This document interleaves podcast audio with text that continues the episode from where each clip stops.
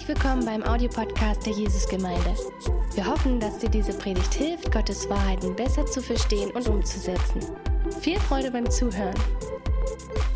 Wir haben so die ersten zwei Sonntage des Jahres genutzt und wollen sie nutzen, um uns neu zu sammeln und auf das neue Jahr auszurichten. Und ich möchte gerne heute mit meinem Thema, mit meinem Impuls an dem andocken, was Wayne letzte Woche gepredigt hat. Und zwar war das Thema Komm und trink. Ich hoffe, ihr habt heute Morgen alle schon etwas getrunken. Das ist wichtig. Ne? Zwei bis drei oder vier Liter da braucht der Mensch pro Tag.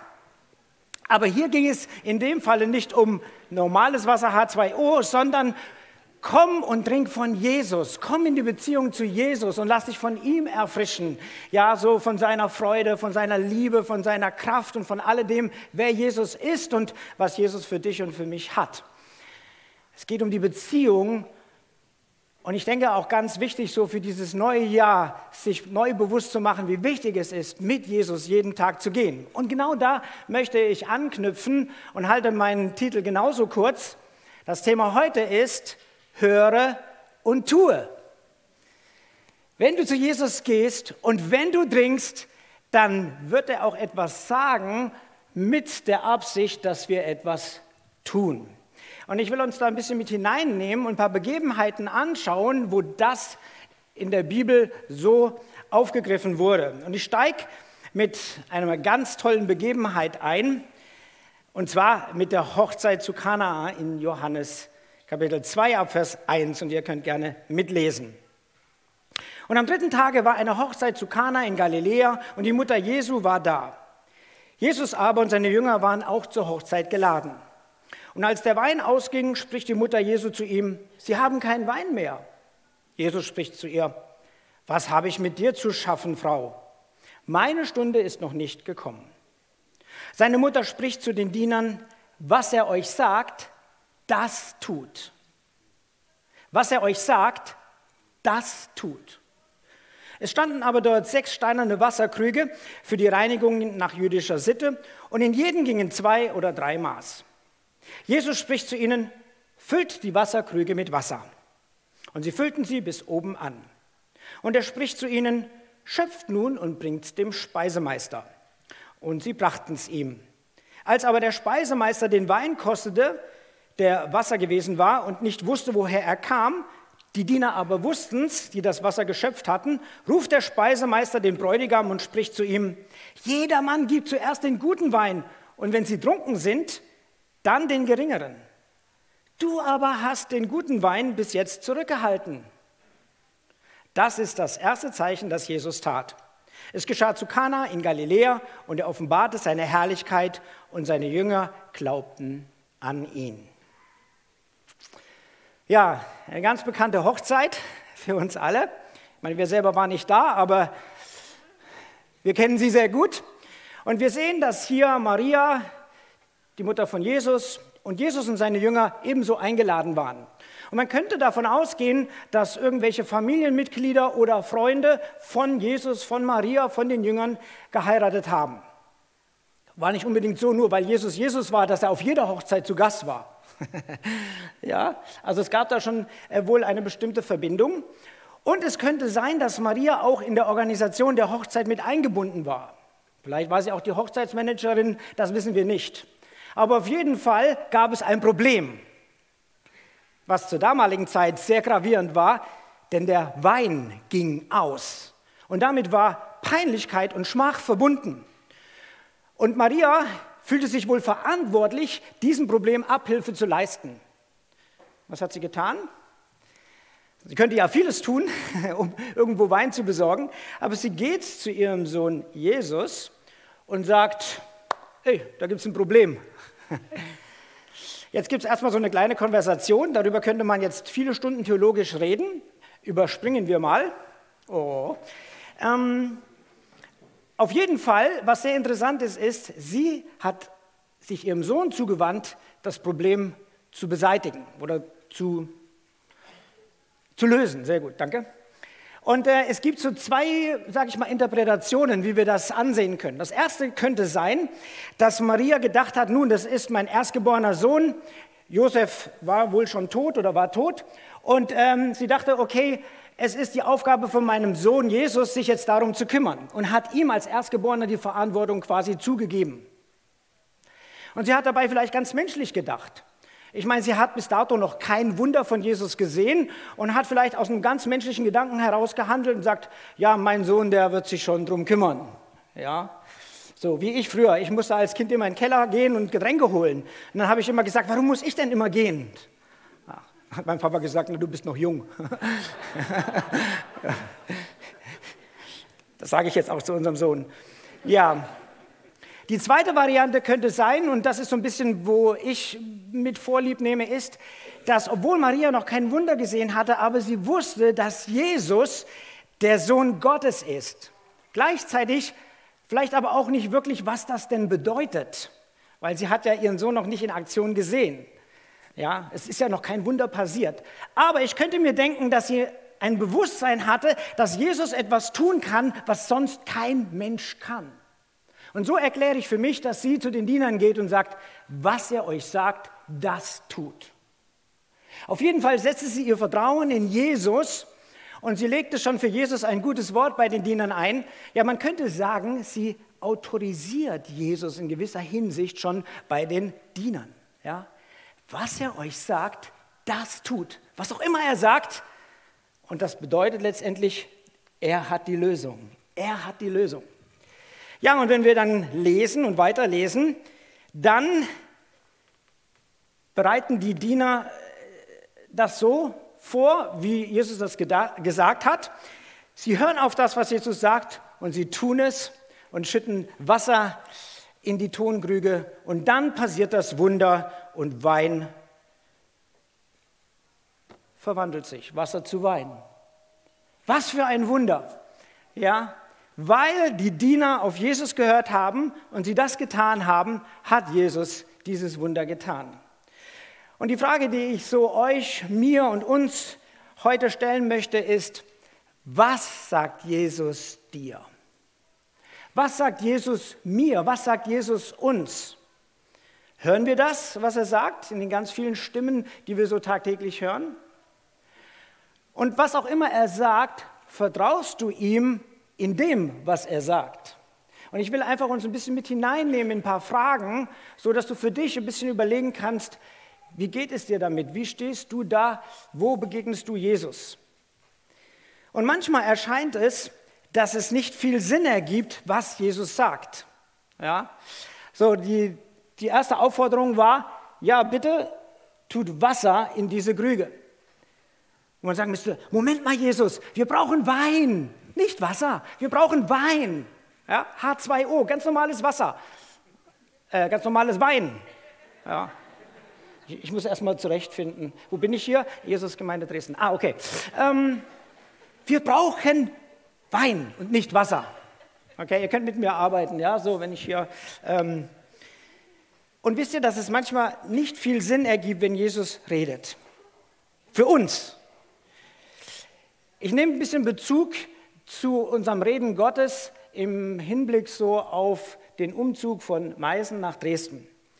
Und für meine Frau Kathi hat es wenig Sinn ergeben, dass Jesus nach sechs Jahren zu uns redet, wo sie, also wo wir sechs Jahre in Meißen gewohnt haben, wo sie nach fünf Jahren so erst in Meißen angekommen ist, dass Jesus nach sechs Jahren sagt, so und jetzt geht es wieder zurück nach Dresden. Das hat für Kathi nicht viel Sinn ergeben. Ich habe mich doch erst eingelebt und jetzt sollen wir scheinbar wieder nach Dresden zurück? Ich muss sagen, für mich persönlich hat es sehr viel Sinn ergeben. Weil Jesus schon vor, vor vielen, vielen Jahren durch einen Eindruck zu mir gesprochen hat und für mich war genau das das Wunder, dass das passiert ist. Für mich war so das das Weinerlebnis, wie das dann so sich bestätigt hat. Und meine Frage ist, hast du schon mal Gedanken gehabt, wo du das Empfinden hast, hier redet Jesus, aber es ergibt eigentlich keinen Sinn. Aber dann im Nachhinein festgestellt hast, dass das, was Jesus gesagt hat, wirklich richtig war und wirklich von ihm war. Die Frage möchte ich dir einfach mal mitgeben, da zu überlegen. Und wenn du sagst, nein, sowas habe ich noch nicht erlebt, dann könnte es sein, dass dir das auch passiert. Warum redet Jesus manchmal so? Weil er möchte, dass wir ihm vertrauen. Weil er möchte, dass wir ihm vertrauen und uns nicht von Umständen abhängig machen, sondern von ihm. Aber da ist natürlich wichtig, seine Stimme zu hören und zu erkennen. Und dafür ist es wieder wichtig, in Beziehung mit ihm zu sein. Eine zweite Begebenheit, wo es um Hören und Tun geht, lesen wir in Matthäus 17, Vers 8. Und nach sechs Tagen nimmt Jesus den Petrus und Jakobus und Johannes, seinen Bruder, mit und führt sie abseits auf einen hohen Berg. Und er wurde vor ihnen umgestaltet. Und sein Angesicht leuchtete wie die Sonne, seine Kleider aber wurden weiß wie das Licht. Und siehe, Mose und Elia erschienen ihnen und unterredeten sich mit ihm. Petrus aber begann und sprach zu Jesus, Herr, es ist gut, dass wir hier sind. Wenn du willst, werde ich hier drei Hütten machen, dir eine und Mose eine und Elia eine. Während er noch redete, siehe, da überschattete sie eine lichte Wolke, und siehe, eine Stimme kam aus der Wolke, welche sprach, dieser ist mein geliebter Sohn, an dem ich Wohlgefallen gefunden habe. Ihn hört. Ihn hört. Und als die Jünger es hörten, fielen sie auf ihr Angesicht und fürchteten sich sehr. Und Jesus trat herbei, rührte sie an und sprach, steht auf und fürchtet euch nicht. Als sie aber ihre Augen aufhoben, sahen sie niemand als ihn, Jesus allein. Und ich finde das ja eine total starke Begebenheit, die wir hier lesen. Gott tut hier zwei Dinge. Zum einen zeigt er seine Liebe und zeigt er seinen Wohlgefallen seinem Sohn gegenüber öffentlich ja, wo sich die Jünger treffen, da sagt Gott, das ist mein geliebter Sohn. Das ist mein Sohn, an dem ich wohlgefallen habe. Und ich fand das so einen starken Ausdruck. Ein, ein ganz besonderer Moment, wo ein Vater so über seinen Sohn redet. Und das Zweite, was wir lesen, er autorisiert seinen Sohn Jesus für den Dienst, indem er sagt, ihn hört ihn hört, was auch immer er sagt, hört auf ihn. Und letztendlich tut, was er sagt. Das ist immer damit inbegriffen. Und das ist eigentlich auch ein Wert, den wir als Gemeinde haben. Beziehung vor Funktion. Das sollen wir eigentlich immer wieder überprüfen, ob das bei uns, bei mir wirklich noch so real ist und gelebt wird. Denn zuerst hat Gott seinen Sohn Jesus wertgeschätzt, hat die Liebesbeziehung zu ihm ausgedrückt, hat gesagt, an dem habe ich wohlgefallen, ihn liebe ich, ihn schätze ich. Das war die Grundlage dieser Beziehung. Und dann die Autorisation als Funktion, ihn hört. Und damit gibt er Jesus die Autorität, im Namen Gottes zu reden und zu handeln. Und nicht irgendwie, naja, dann könnt ihr mal ein bisschen in Erwägung ziehen, dass das, was Jesus sagt, ihr eventuell vielleicht für euch annehmen könnt, wenn ihr denkt, dass das irgendwie zu euch passt. Ja, so ihr könnt einfach mal schauen und es gibt ja verschiedene Meinungen und wenn ihr denkt, damit könnt ihr einigermaßen gehen, dann okay. Nein, ihn hört und tut. Punkt. Ja.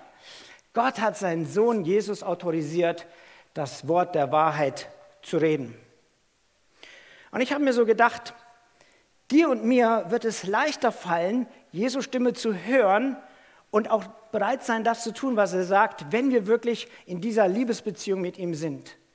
Wenn wir ihn wirklich von Herzen lieben können. Denn er selbst sagt, wer mich liebt, der hält meine Gebote.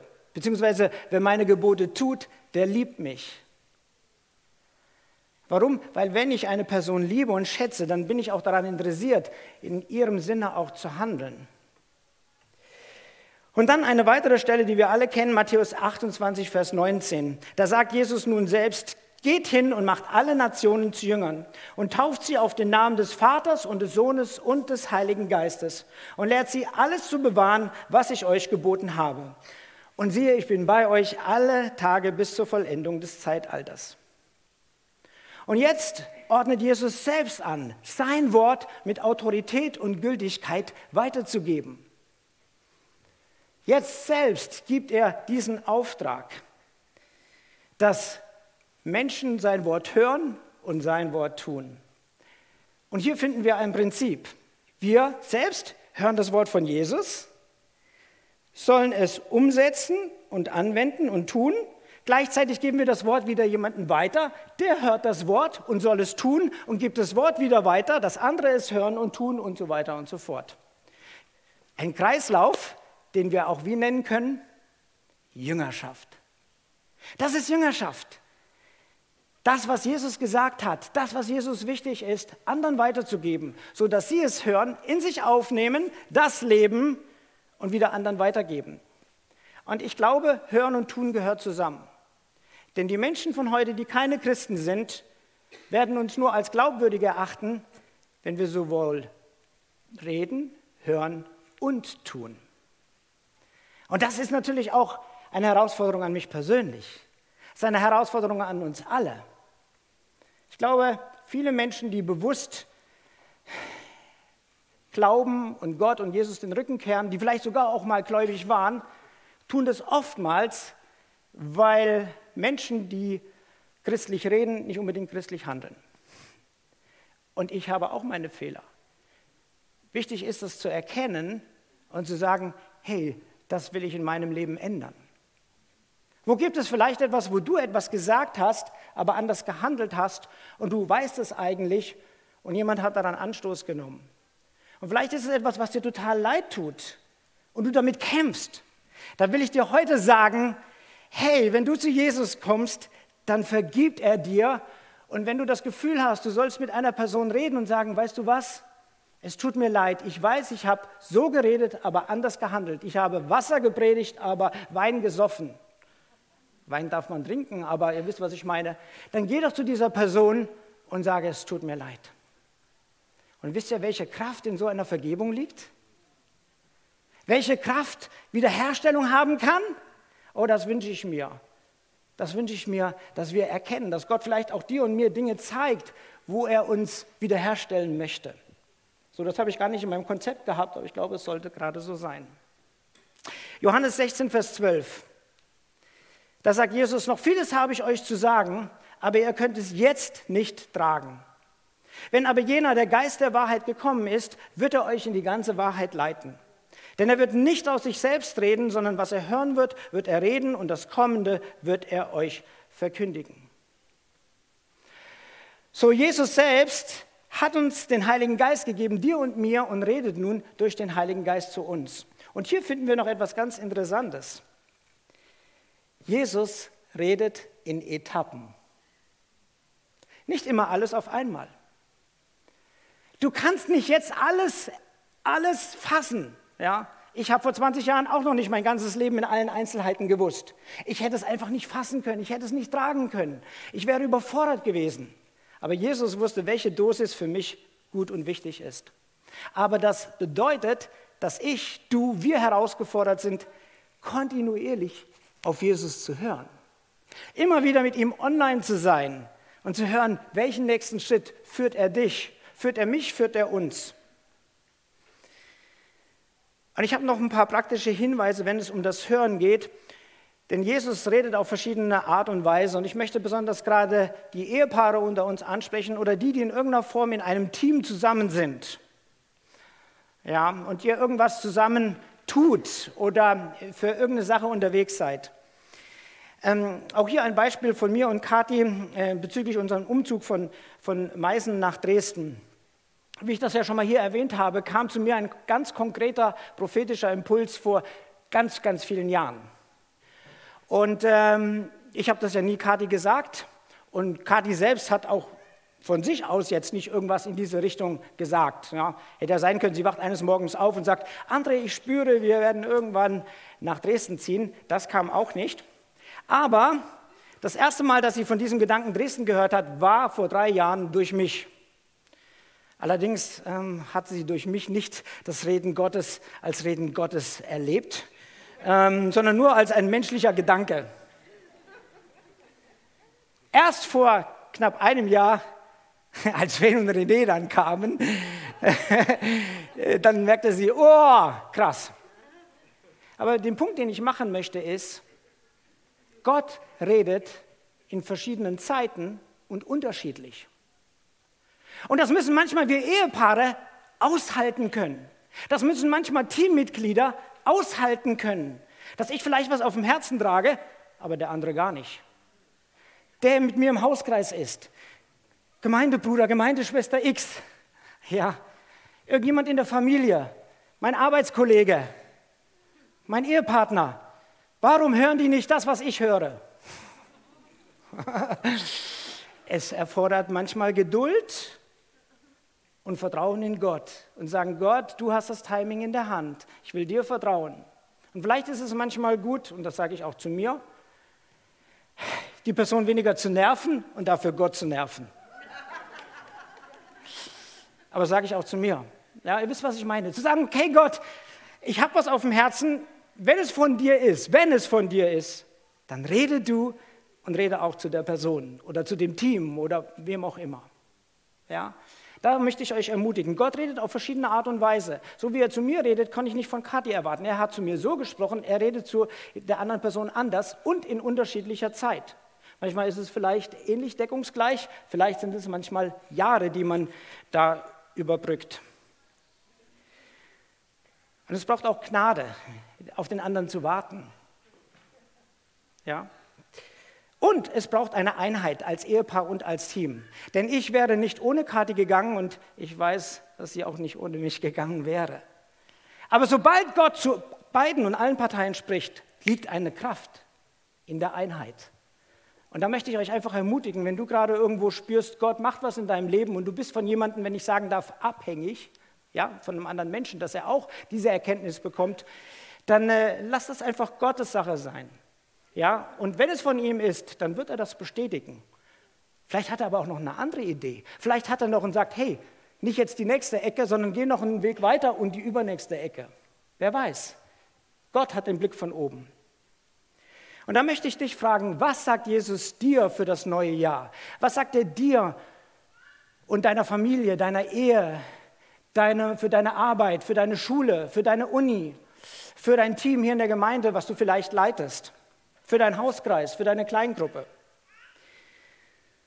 Hören und dann auch tun. Und das beste biblische Beispiel für Hören und Tun, das kann ich ja nicht weglassen, Matthäus 7, Vers 24. Jeder nun, der diese meine Worte hört, sagt Jesus, und sie tut, den werde ich mit einem klugen Mann vergleichen, der sein Haus auf den Felsen baute. Und der Platzregen fiel herab und die Ströme kamen und die Winde wehten und stürmten gegen jenes Haus und es fiel nicht, denn es war auf Felsen gegründet. Ja, was bringt es, ein Wort zu hören, wenn es keine praktische Relevanz hat? Dann ist es nur Theorie. Dann ist es nur Theorie und hat keine direkte Bedeutung.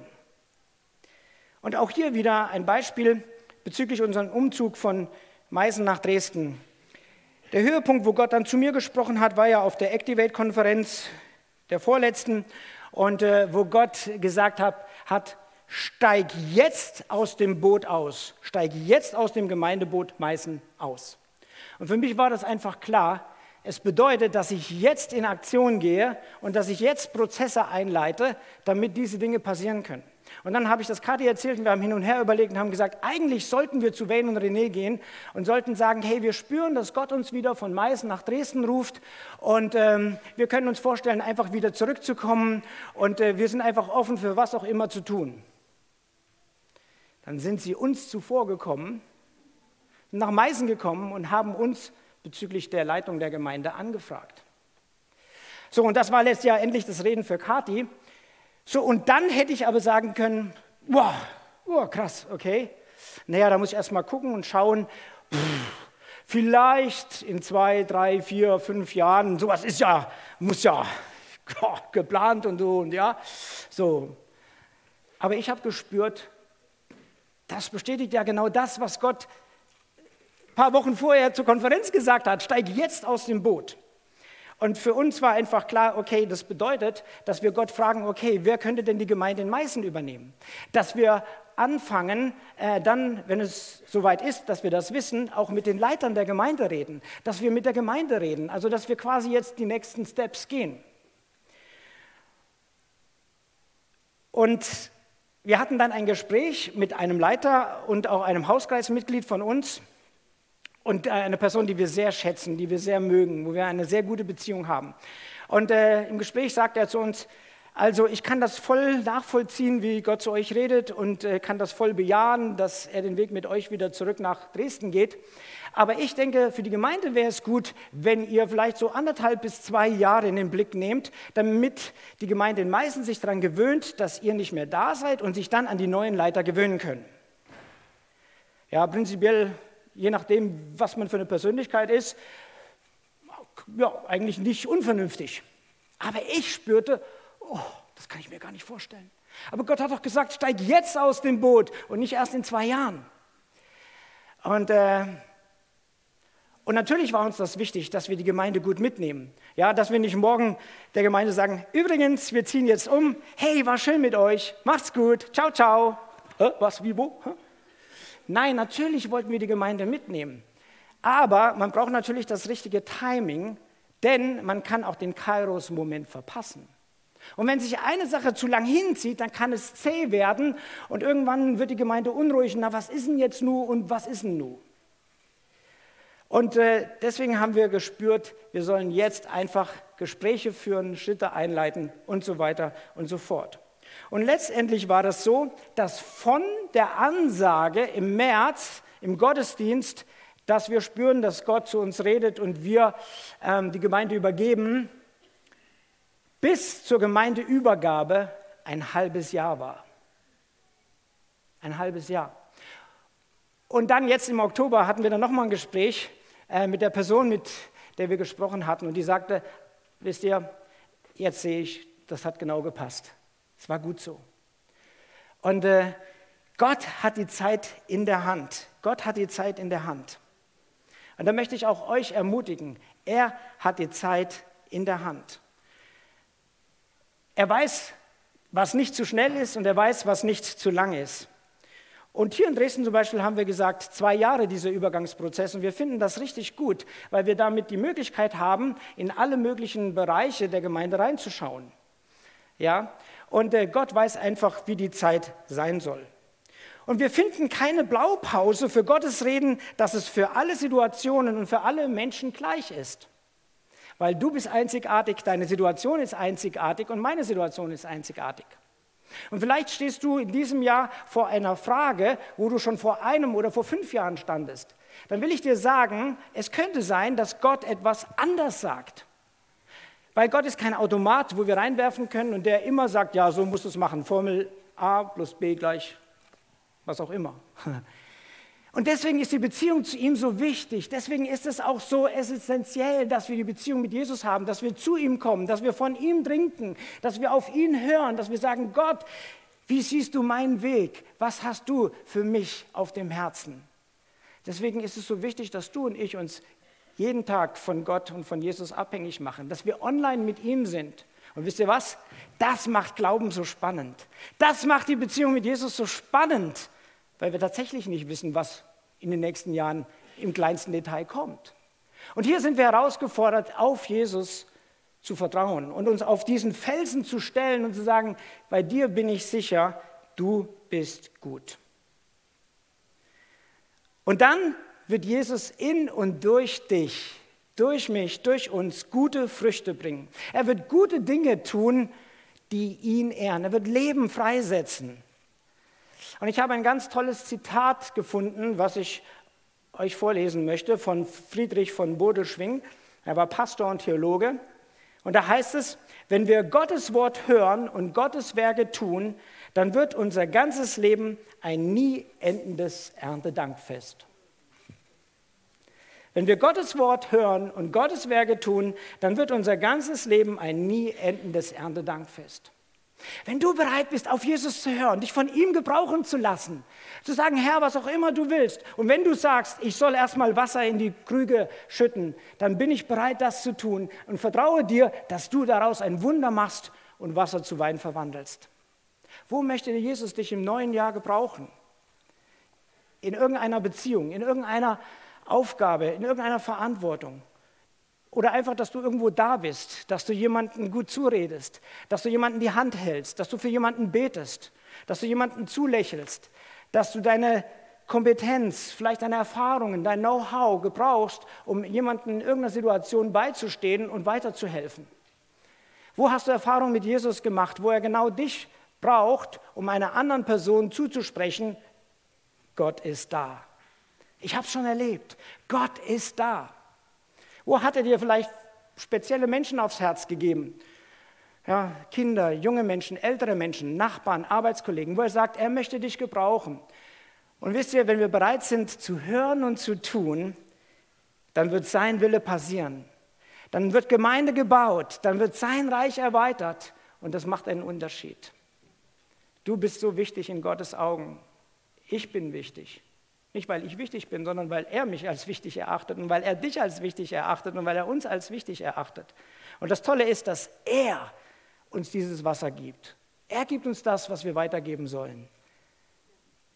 Ja, die Bibel sagt uns, wenn wir in irgendeine Situation kommen, selbst wenn wir vor Könige kommen, dann wird es uns in dem Moment gegeben durch den Heiligen Geist.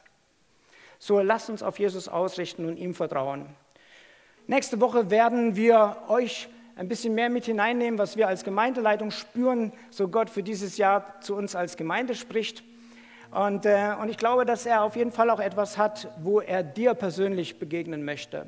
Und nimm auch diese Frage mit in diesen Tag, in diese Woche.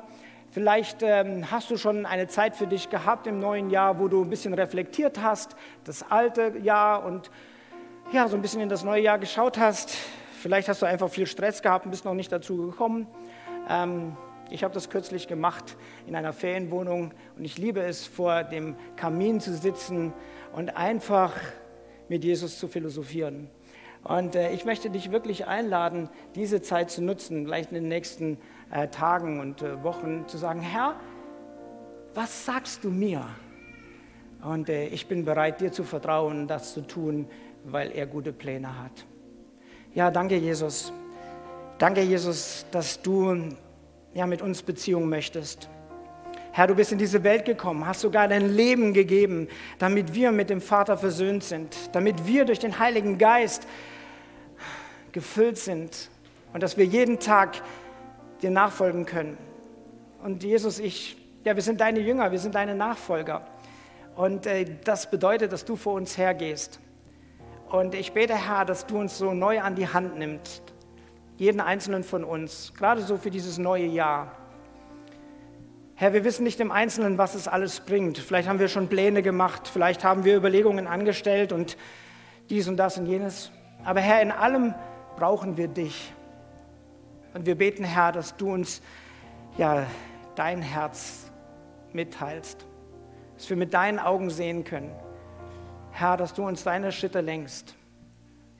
Und danke, Herr, wenn wir deinen Weg gehen, dass du uns alles geben wirst, was wir brauchen. Du versorgst uns jeden Tag mit frischem Wasser. Du gibst uns ja Kraft, Freude, Weisheit, Ideen, Schutz, Gnade, Heiligkeit, Gerechtigkeit. Alles das, was ich brauche, ist in dir. Jesus, rede du. Rede du. Wir brauchen dich jeden Tag. Danke, Herr. Wenn du noch mehr über Gott und die Jesusgemeinde wissen möchtest, findest du viele weitere Informationen auf www.jgdresden.de.